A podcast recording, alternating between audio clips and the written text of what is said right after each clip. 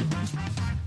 大家好，我是丽芳，这里是王立芳的亲子观点。每个亲子这样的决策都是个人观点所形塑的。你的个人观点、你的思维模式、你的教养模式，都在于你个人观点跟你的行为处事。王立芳的亲子观点在许多收听平台都可以听得到。你有任何的疑问想要跟我们联系，可以加入我们的粉丝专业或加入王立芳的亲子观点来社群，跟社群里面的父母一起聊天、一起互动哦。那呃，这里不是在教你怎么如何让小孩变学霸，那而是其实我们在讲各种的亲子观点哦。那最近我会把工作室交给另外一个人经营，然后我们会开始开各样的课程，这样子。呃，我会有一集来交代说最近我都在忙些什么，然后做哪些教案哦。但是会越来越多的，因为其实包括一些小孩的听力的问题或什么的问题，我都会出哦。接下来谈谈小孩的聊天哦，嗯、还记得我在很早很早的前面几集的时候，或者是我在我的小孩很小的时候，我在工作室的时候刚开始的时候，我常常会跟他们讲说，孩子到大了，到五六年级的时候就要变成转思考性的了，所以他们的语言跟逻辑哦，你如果没有赶快去陪伴他们的话，他们语言或逻辑他就不会跟你讲了。然后呢，他们不会跟你讲，就会用中二的那些语言打来打去。为什么？因为前面的语言没有建立得很好。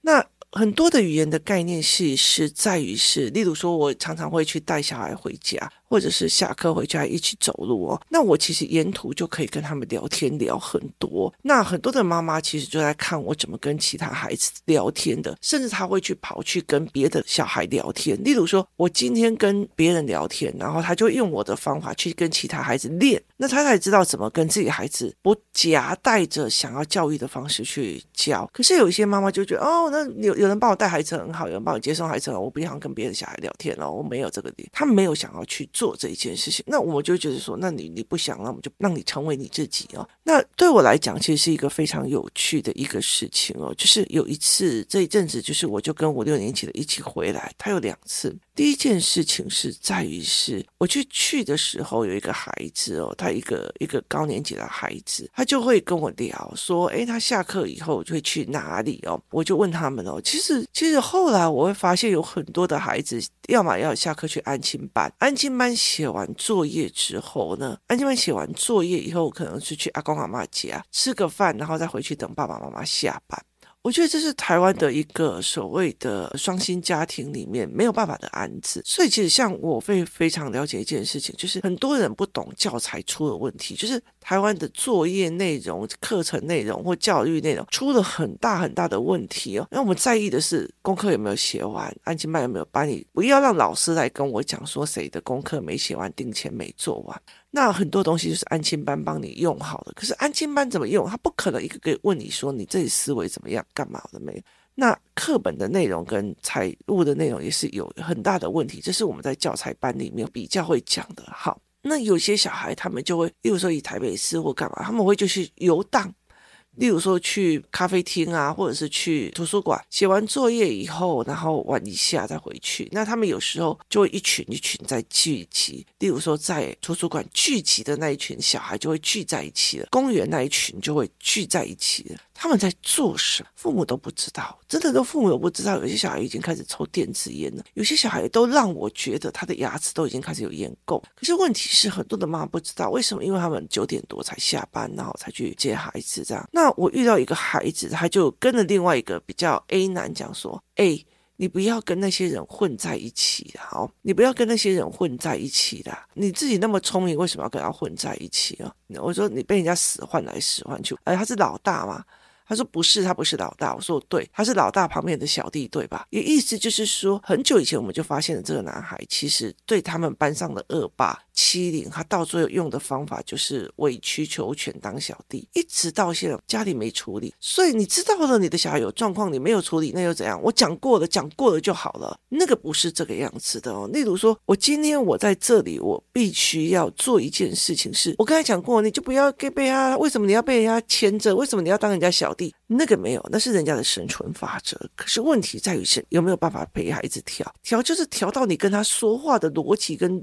对话的逻辑。跟深度弄到我为什么要听你的？你这个东西不合理，我为什么要跟你一样干尽这些坏事？我为什么要去做这件事情？这个会害我坐牢的，你知不知道？这个孩子没有人陪他去把这个逻辑建起来，他其实只是。我发现的问题，然后没有人陪他去做这一块，所以他导致他一直用原本的方法。你要一个孩子有自信，不是给他安全感，不是跟他讲我教过了，而是让他思维逻辑觉得这个东西不合理，我为什么要这样做？我不可以这样做的思维逻辑。所以这个东西是一个逻辑性的。所以我常跟很多的人讲说，要跟孩子聊思维跟逻辑，你不会，你都要下去聊。所以很多跟着我的儿子同样一个学校的妈妈。就是如果他今天即使他也清楚说，我今天会去接小孩，他也不会说哦，那我小孩就交给你了。他会除非不得已，要不然他就希望跟着我们一起走回去，甚至我们出去做什么事情，他也想要跟。为什么？因为他可以在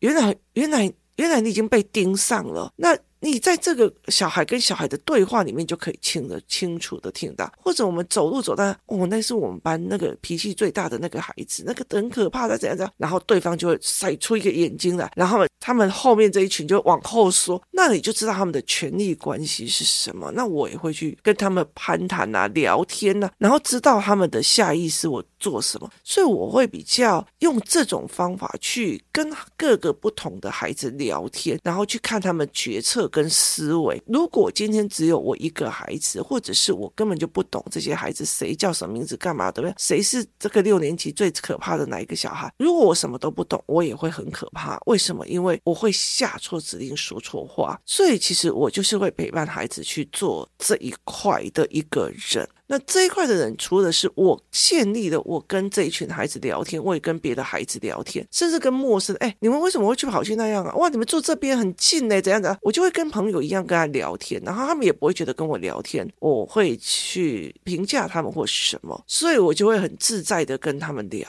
那小孩也在旁边学，那我就觉得，哎，我觉得他这一个小孩不错啊，或怎么样。那我也很清楚，有些小孩下课以后会去哪里鬼混啊，或干嘛？为什么？因为他们都不会防备我，然后。就跟我聊这样子哦，所以其实你就会很清楚这些学校里面的每一个人在做什么，或学校干嘛在用。那很多的妈妈就会想要去帮我一起，就是她也会去跟别人聊聊聊。我跟你讲哦，地方我刚刚问那个那个小孩在跟谁谁谁讲怎样怎样怎样，然后我就发现什么什么什么。为什么？因为他们觉得这样子知道了之后，我们有办法协助孩子去做很多事情，才不会变成说我这一个小孩已经变成里面恶霸里面的罗罗了，然后过了半个学期了以后，还是没有动，还是越来越严重。所以他并不会是变成这样的一个状况哦。所以我会觉得说，就是家长。你如果越想要把事情丢包给别人哦，你就会越恐怖的发现你的孩子，别人也会丢包了，而且别人会觉得说，我干嘛？你自己都不管了，这么骚的事情，就是已经去扯到了那种所谓的他们的权力结构的事情，谁会去帮你做？那到最后被人家怪怎么办哦？所以就根本就没有办法去处理这一块。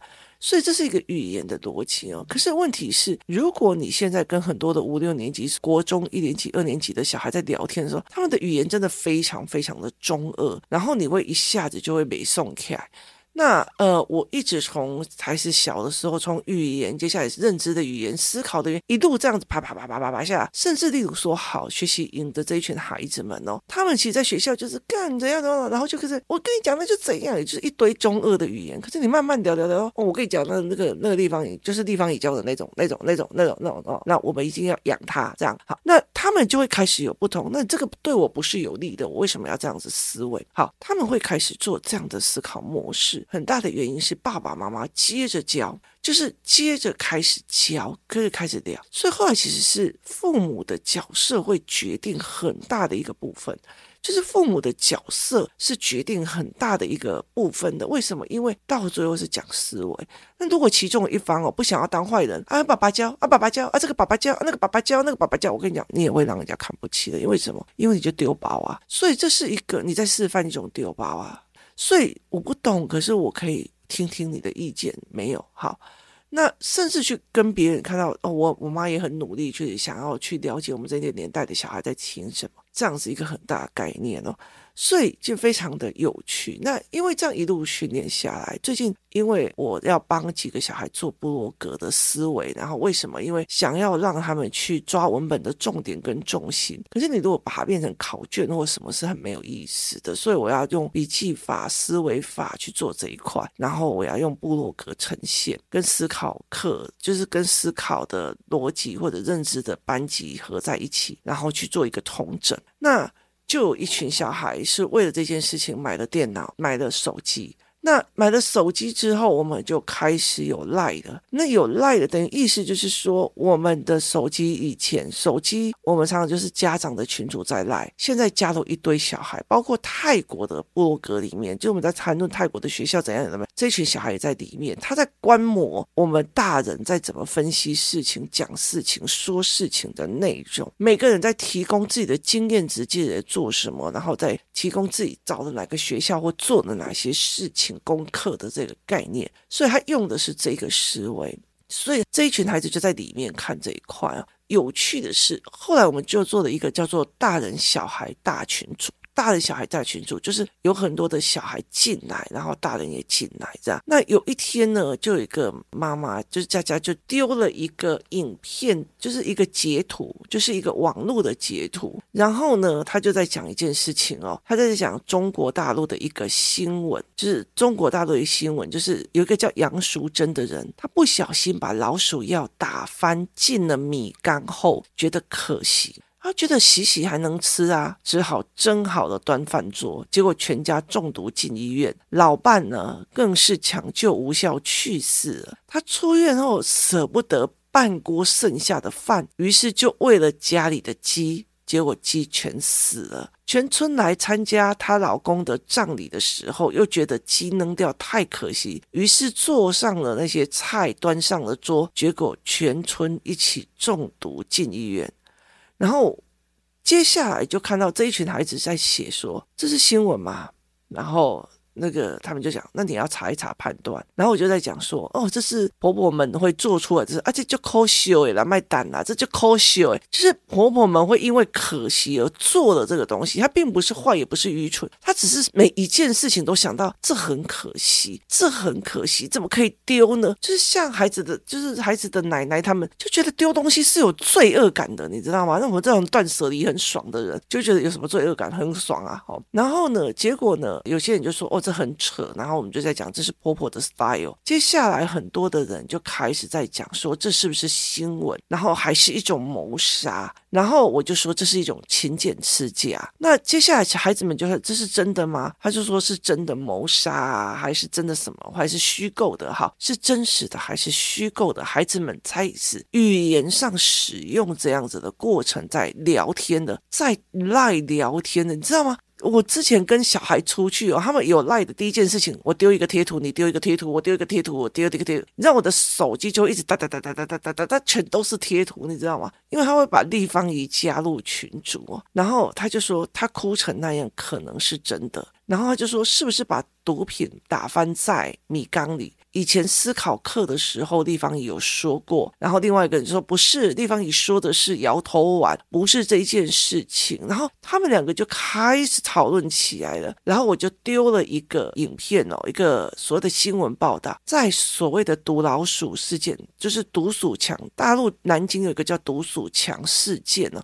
总之就是有一种毒药，它非常非常的恐怖，它可以毒掉了很多的老鼠。那有一个人因为嫉妒对面的早餐店生意比他好，于是他拜托的人去把那个毒鼠强丢在别人的那个早餐店的豆浆锅里面，造成了两百多个人丧命哦。然后这是一个所谓的就是中国在滥用所谓的老鼠药的一个过程。接下来他们就开始哦。那你的引经据典的一个概念，这个东西是爆料公社的，那不是因为已经消失了嘛？然后结果他们就开始讨论，就是例如说卖导弹的小女生。就是我们有卖火柴的小孩，然后他把火柴改成导弹。我因为思念阿嬷，所以我就把导弹给烧了。然后呢，结果全村的人都去见到阿嬷了哦。他就是一个集体一起去，就是一起死亡，一起概念哦。所以他们就开始一起聊这件事情哦。然后他就说这扯得上关系吗？就说因为全村都是去吃席了。好，这件事情让我在有趣的一件事情是，他们针对新闻在讲是真实的还是虚构的，或者还在讲说这个人为什么会是这样？这是算谋杀吗？还是算勤俭之家？还是算什么？所以其实他们已经开始用议题来开始讨论的，这是真实的还是虚构的？上次思考课有在有一个案例，是不是跟这个一样？好，这个跟那个另外有一个相关的，都都有相关性，就是全村一起去吃席，这是中国的说法。好。所以意思就是在于是，有时候我跟工作室里面的妈妈也会针对某一个新闻产生一种讨论，他们已经直接进入了讨论的系统了。那你如果真的会在那边，小孩的刚有赖哦，或者是刚有那个小天才手表，就是开始你丢我一句屁啦，我丢你一句干哪里就得就会数大啦，你会怎样？有的没，他们就会开始用，要不然就是一直赖来赖去，赖来赖去，就就贴图来贴图去，贴图来贴图去哦。所以这是完全不一样的思考哦。那我儿子跟我女儿的时候，他们一小的时候，我几乎就会把他们来加入了所谓的家庭群组，或者是家庭的，就是呃阿姨们的群组，去看我们怎么聊天的，然后去看怎样。因为在阿姨的这一块，他不可能在那边干哪贴图哪上面，他们不会，就是因为对我来讲，你没有礼貌就会被我骂，就被我觉得说你你这样子是没有所谓的赖的。那个叫做语言的思维，就是你没有礼貌，就是网络上你也没礼貌，这样。那有趣的是，像我儿子很自恋啊，他就会把他自己的照片传给很多很多人，然后我就让他知道什么叫做照片被做法哦。所以，就很多的一个概念其实是非常非常的有趣，就是你怎么去看这一件事情的。那他们就开始一直聊，所以其实没有上思考课，但是他们在网络上就开始聊这个新闻是对的吗？真实的还是虚的？然后跟你知道一般的中二啊或者中学生干。死去哪里了啊？读书好玩哦！啊，要不要去看啊？就他们其实的语言的系统也没有办法是真实在谈事情哦，所以其实，在看孩子的语言系统去。够不够，足不足以去撑出他所谓议题讨论或新闻讨论的？我还没有开始讨论新闻议题或者说媒体解读的这一个群组，已经针对了一个议题或者是一个新闻开始讨论，他的消息来源不是已经被抄了吗？那他的是真实的还是虚构的？在中国有相对的什么样的人有这一块的东西，或者是说啊，这个跟什么样的类似事件很像？好。所以他们开始去做这件事情。甚至他们用人的角色啊，他哭得这么伤心来判断这件事情是真的还是假的，那你就知道他们会用感情来去做。他哭得那么伤心，应该是对的。好，这所有的东西，我们都可以一样一样的去陪孩子看，一样一样的去陪孩子想，这件事情是对的，还是这件事情是错的？这件事情是怎么思考的？这件事情怎么什么逻辑的？你用这个角度去陪孩子思维，或这个角度去陪孩子看哦，那。这才会是变成一个比较有趣的一个角度跟思维的一个概念跟逻辑哦，所以。其实我觉得我在陪孩子走回来的路上，我从我孩子很小的时候，在这个学校，星期三我会陪他们一起走回来。我只要我有空，我就会自己亲自去接。我也不愿意让他们很快就是哦接到人我就走了。我去看他们怎么聊天的，我甚至会去看那一群小孩，甚至不是我的孩子，其他人的孩子怎么看到爸爸妈妈的时候是什么表情？是冲过来抱着跳啊，还是哦嗯走了这样？你那种态度，你就很清楚的可以去看到那个关系点是什么。那是谁？那是你妈妈，或者是他们聊天的一个内容、跟议题、跟思维。那接下来，其实你就可以看判断说，哦，原来这群小孩他们在赖里面聊天的内容已经进行了议题上的聊天，他们开始讨论真实虚构，他们在讨论说可行性，他们在讨论说之前思考课我们有谈过什么什么什么，好，他们会开始牵议题了，你就会开始知道说，哦，这群孩子真是。这是还不错，你知道吗？那你也会很清楚的知道说，家里面一定有人他开始跟他谈，因为那个议题都会是大人丢出来，然后他们开始讨论，他们也不会觉得说，哎，有隔阂，他们会针对议题在讨论说，这个东西是对的还是这个东西是错的，有可能还是没有可能，然后是真实的还是虚构的。好，这些真实的、虚构的可能性，或者是这可以有一个延伸据点，这个东西就是语汇去支撑他所谓的思考跟。对话的。所以你在看他的对话内容哦，其实他们从不同的家庭里面出来，那很多的这些语言，我们并不觉得我们要很小的教孩子。我其实很搞不懂为什么台湾的教育里面国语在那边教哦。这是个红彤彤，这是个什么样的？就是所有东西讲得非常的文言文，可是却没有告诉他们什么叫做真实的，什么虚构可能性是什么？我觉得这个东西的选择会造成他什么样的不一样的